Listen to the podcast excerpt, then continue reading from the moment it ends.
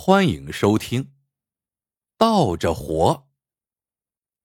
古时候，泰山附近曾有这样的风俗：老人丧失劳动能力之后，就会被儿女扔掉。这个风俗是怎么破除的？有一个传说是这样的：从前有个村庄，庄里有户姓张的人家，这家有四口人。两口子和一个儿子，外加父亲张老汉。这一年，张老汉的腿脚不中用了，干不动活了。儿子对他说：“爹，你现在活着只能白吃饭了，我准备把你扔掉。”张老汉眼里淌出两行泪，虽然心中有千般不舍，万般不愿，无奈这是习俗，祖祖辈辈都是这么过来的。他又有什么办法？这天中午，儿媳妇张罗了一桌好饭，还烫了壶酒，一家四口吃了一顿告别饭。饭后，儿子背起父亲往大山里走去。走了一个多时辰，来到大山深处的一块平地上，这里树木翠绿，鸟语花香，可又是枯骨遍地。此处。就是山里人遗弃老人的地方。儿子把张老汉往地上一放，跪下磕了个头，说：“爹呀，您老人家好自为之吧。”说着，他爬起来走了。张老汉坐在枯骨堆中，想想人生一辈子也实在是没啥意思，反正都是一死，与其这么慢慢渴死饿死。还不如来个痛快的呢。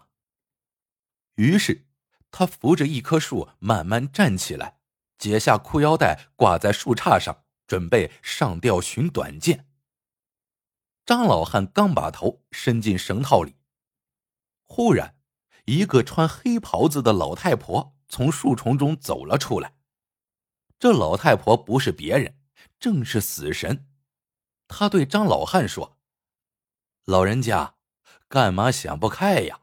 别死呀！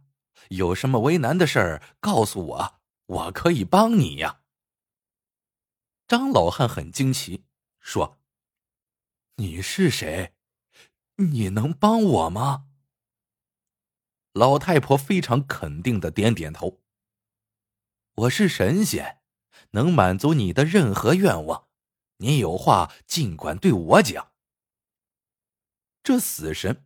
确实是有莫大的神通，不过他可没安什么好心。以前对那些送来等死的老人，他也这么逗他们。那些老人果然上当了，他们提出的愿望五花八门，有的因为记恨被女儿抛弃，便咒自己的孩子死；有的想长生不老。可当他们说出自己的愿望之后，老太婆便哈哈大笑，嘲笑一番，数落一顿。老人们这才知道上当了，有很多当场就被气死了。现在老太婆也是这样，她哄骗张老汉：“真的，我不骗你，你有什么愿望说吧，我能满足你。”张老汉从脖子上摘下绳套，说道：“我今年六十岁了，我想倒着活，就是。”明年变成五十九岁，后年变成五十八岁，越活越年轻。老太婆冷笑了一声，说：“你为什么要越活越年轻呀？”他想好了，只要张老汉一说他的理由，自己就借机好好的嘲弄一番，找个乐子。不料张老汉却说了这样的理由。我要越活越年轻，去照顾越活越老的人。那个老太婆居然被感动了，她是死神呐！自从有了人类以来，她就存在了。在这漫长的岁月中，她从未体会过什么叫做感动，而眼下，一个濒死的糟老头子，却让她有了这种全新的体验。死神的眼中落下两滴眼泪，他说：“老人家，我将满足你的愿望。”说着，他亲自把张老汉搀扶到一条溪流边，那里有搭好的窝棚，有新鲜的野果，有野生的菜蔬。遭遇了这一番神奇的经历，张老汉累坏了，他很快就昏沉沉的睡了过去。一觉醒来，已经是次日早晨了。张老汉觉得自己果然年轻了些，腿脚不那么疼了，精神头也健忘了许多，死神没有骗他。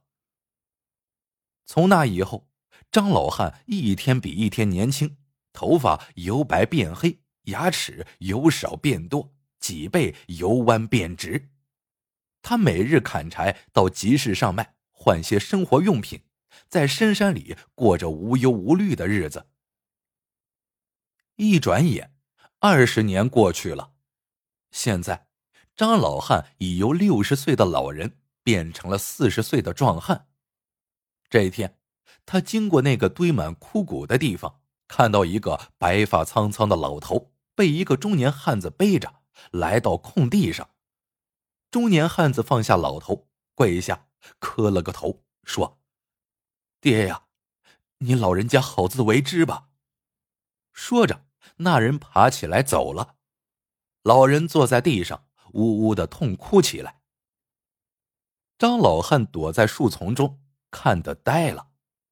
虽然时间已经过去了二十年，但还是一眼认出这个被遗弃的老头正是自己的儿子，而遗弃他的肯定是自己的孙子了。见到分别了二十年的儿子，张老汉百感交集。他从树丛中走出来，走到老头面前，说：“老老人家，你为什么哭呢？”老人抬起泪眼，盯着张老汉看了看。他疑惑了，看样子有点面熟，像是自己的老头子。可自家的老头子早就死了，哪会这么年轻？他叹了口气，说。你不是本地人吧？按我们这里的风俗，人老了干不动活了，就得像我这样被扔掉。张老汉说：“这风俗真是太野蛮了，哪是做人的道理？一定要改。来，现在我把你背回去，你儿子不养你，我养。”说着，张老汉就背起儿子。往回家的路上赶，儿子感动不已，说：“这位壮士，无亲无故的，你怎么对我这么好？”张老汉一瞪眼：“什么无亲无故的？我是你爹。”接着，他就将自己这二十年来的际遇一五一十的告诉了儿子。儿子听了，不由放声大哭。爹呀，我当年真不该把你扔掉啊！这种扔老人的习俗真是野蛮至极，禽兽不如啊！父子二人回到家时，孙子一家正在吃饭，忽然看见扔掉的父亲又被人背了回来，顿时大吃一惊。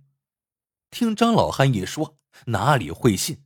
于是叫来了一群街坊邻居。乡邻中有一些健康长寿的老人，他们当然认得当年的张老汉，眯缝着眼细细一瞅，一个个惊得像是见了鬼，连连说着：“没错，没错，千真万确，就是张老汉呐！你怎么还活着，还变得这么年轻了？”张老汉又向大伙儿讲了一遍自己的经历，并且吓唬他们说。那个女神仙对我说了，要孝敬老人，才能有好报，才能越活越年轻，才能够万事如意。如果谁不听，再扔老人，女神仙说了，她一定会降下灾祸，让这家人断子绝孙，满门遭殃。大伙儿听了，哪个还敢作声？短短几天时间，张老汉的事不胫而走。到处传扬。许多人扶老携幼来看他，听他讲自己的传奇和尊老敬老的道理。渐渐的，人们或是良心发现，或是怕神仙责罚，没人再敢遗弃老人了。孝敬老人、为老人养老送终，成了新的时尚。张老汉呢，依然在倒着活。他先是帮助孙子赡养自己的儿子，为儿子养老送终；等到他二十多岁的时候，又帮助自己的重孙子为自己的孙子养老送终。终于，张老汉小到十岁了，成了一个小孩子。这时，家中的老人已经是他的重孙子辈了。这一天，张老汉和村中几个小伙伴正在池塘边玩，此时正是荷花盛开的季节。突然间，那几个孩子叫喊着跑回村来，上气不接下气的说：“张老汉不知为什么往一朵荷花上一跳。”那朵大大的荷花竟然拖着他升到天上去了，一会儿就不见了。大人们当然不信，他们赶到池塘边下塘去找，又是掏又是摸的，反复找了好几遍，连小池塘里有几条鱼都数清楚了。可张老汉却是活不见人，死不见尸。难道他真的坐着荷花白日飞升了？那时，佛教刚刚传入泰山地区，人们看到了观音菩萨的画像。这画像上不仅有观音菩萨，一边还有一个善财童子陪侍着。画像传到张老汉那个村，村里的人们赫然发现，这个善财童子怎么那么像乘着荷花升天的张老汉呢？张老汉的重孙子家也请了这样一幅画。